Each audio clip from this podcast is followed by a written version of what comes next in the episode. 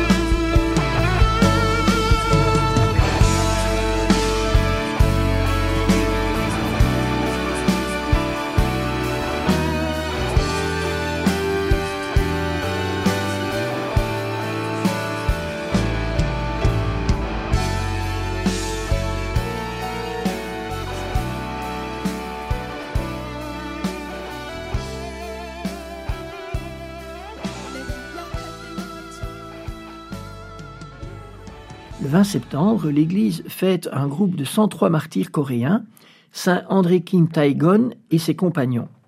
Avant de vous raconter son histoire, je vous demande de me pardonner. Je ne suis pas sûr de bien prononcer les noms coréens des personnes dont je vais parler. Pour comprendre ces martyrs coréens, il est bon de se rappeler l'histoire de l'évangélisation de la Corée qui est totalement unique, car elle a été réalisée par des laïcs autochtones qui ont découvert la foi chrétienne grâce à des livres de jésuites traduits en chinois. Tout a commencé avec un homme, Li Biok, né en 1754. En 1770, il découvre un livre écrit en chinois par le missionnaire jésuite Matteo Ricci. Il est touché par la foi qui est présentée et commence à rassembler autour de lui quelques hommes intéressés comme lui. Avant même d'être baptisés, les membres de ce groupe commencent une sorte d'église chrétienne avec des célébrations le dimanche et même des confessions. Ils ignorent évidemment que cela est réservé aux prêtres. Une occasion favorable se présente quand un membre de ce groupe de proto-chrétiens a l'occasion de se rendre en Chine en 1783. C'est Yi Seung-hoon qui accompagne son père ambassadeur à la cour de Pékin. Il est chargé de rencontrer des missionnaires en Chine, de se faire baptiser et de revenir avec le maximum d'informations sur le christianisme. Nous disposons du récit d'un missionnaire jésuite, le père de Ventavon, qui raconte dans une lettre le 25 novembre 1784 la visite de la délégation coréenne. Je cite Les ambassadeurs vinrent, sur la fin de l'année dernière, eux et leur suite, visiter notre église. Nous leur donnâmes des livres de religion. Le fils d'un de ces seigneurs, âgé de 27 ans, érudit et très bon lettré, les lut avec empressement. Il y vit la vérité, et la grâce agissant sur son cœur, résolut d'embrasser la religion après s'en être instruit à fond. Le jeune homme de 27 ans, c'est Yi Seung-hoon, qui est baptisé avec le nom de Pierre. De retour en Corée, il baptise à son tour ses compagnons, et en particulier Yi Biok, le précurseur qu'il baptise sous le nom de Jean-Baptiste. À partir de 1785, la religion chrétienne est interdite par les autorités coréennes qui se méfient de tout ce qui vient d'Occident. Jean-Baptiste Béok est découvert. Il refuse de renier sa foi. On l'enferme dans sa maison où il meurt de faim. Il est le chef d'un autre groupe de 132 martyrs dont la cause de canonisation est en cours. Pendant les 50 premières années de l'évangélisation de la Corée, un seul prêtre pourra pénétrer dans le pays. C'est un prêtre chinois, Ju Moon Mo, qui ne restera que six ans avant de mourir martyr lui aussi. C'est dans ce contexte que naît André Kim Taegon en 1821 à Dangjin, dans une famille noble. Ses parents sont des chrétiens convertis. Son père, Ignace Kim Chejung, a été martyrisé en 1839 et il a été canonisé en 1984 en même temps que son fils. Il a voulu faire de sa maison une véritable église domestique. Les fruits ont été incroyables. En quatre générations, onze membres de sa famille ont été martyrisés, cinq ont été béatifiés, d'autres déjà canonisés. Une grappe de saints comme je les aime et une grappe familiale. Kim Taegon est baptisé à 15 ans par le père Pierre Mauban des missions étrangères de Paris. Il reçoit le nom d'André. Dans sa jeunesse, André essaye d'aider les missionnaires à entrer en Corée. Une fois, il le fait au péril de sa vie. Il marche dans la neige pendant si longtemps qu'il finit par s'écrouler, épuisé et à bout de force. Il risque de mourir congelé. Mais bientôt, il entend une voix qui lui ordonne Lève-toi et marche. Il reçoit la force de se lever et d'accomplir le reste de sa route avec comme l'ombre d'une personne qui le guide. Finalement, André décide de devenir prêtre et il se rend à Macao, un comptoir commercial sous protection portugaise, où il peut entrer au séminaire. Après neuf années d'études, il est ordonné prêtre en 1845 par monseigneur Jean-Joseph Ferréol. C'est le premier prêtre coréen. Il décide de rentrer dans son pays, très conscient des dangers qu'il encourt. Il veut continuer l'évangélisation de ses compatriotes. Le pape François, qui lui a consacré une catéchèse du mercredi, le désigne comme un modèle du zèle et du courage apostolique. Le père André Kim commence alors une mission d'évangélisation en cachette qui va être très fructueuse car il connaît bien la culture de son peuple. En même temps, c'est très difficile de rester caché pour évangéliser. Le pape François raconte comment se déroulent les rendez-vous secrets du père André avec des chrétiens et comment ils se font reconnaître. La plupart du temps, il y a des tierces personnes présentes qui ne doivent absolument pas se douter de ce qui se passe. Alors les rendez-vous sont arrangés avec des signes convenus. Tu rencontreras ce chrétien et il aura ce signe sur son vêtement ou dans sa main. Et puis, il faut se faire reconnaître en parlant tout bas pour ne pas être entendu. Es-tu un disciple du Christ Et s'ensuit une conversation toujours à voix basse où le saint prêtre livre l'essentiel de la foi chrétienne. Malheureusement, André Kim va être découvert accidentellement alors qu'il monte sur un bateau chinois pour faire parvenir des lettres en Europe via l'évêque de Pékin. Cela se passe en 1846 soit seulement un an après son ordination sacerdotale. Il est déféré devant le mandarin et condamné à la prison. Parce qu'André est de famille noble, le gouverneur intervient pour essayer de lui faire renoncer à sa foi. André refuse, même sous la torture. Il est décapité le 16 septembre 1846 à l'âge de 25 ans.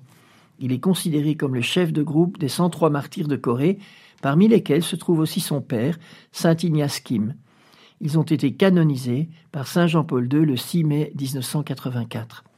Notons aussi que 124 autres martyrs ont été béatifiés par le pape François le 16 août 2014 lors de son voyage en Corée du Sud.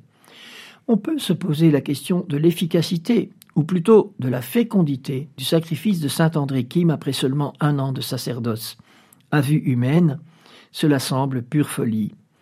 Et pourtant, la Corée est un des lieux où se vérifie expérimentalement la célèbre parole de Tertullien Le sang des martyrs est semence de chrétiens. On sait qu'en Corée, plus de dix mille chrétiens catholiques ont donné leur vie pour leur foi, et cela a porté un fruit extraordinaire. Aujourd'hui, la Corée du Sud compte plus de 30% de chrétiens qui se répartissent en gros entre 20% de protestants, qui sont arrivés dans le pays en 1885, deux ans après que la liberté religieuse ait été reconnue, et 10% de catholiques. C'est un des pays d'Asie de l'Est avec la plus grande présence chrétienne après les Philippines et le Timor oriental.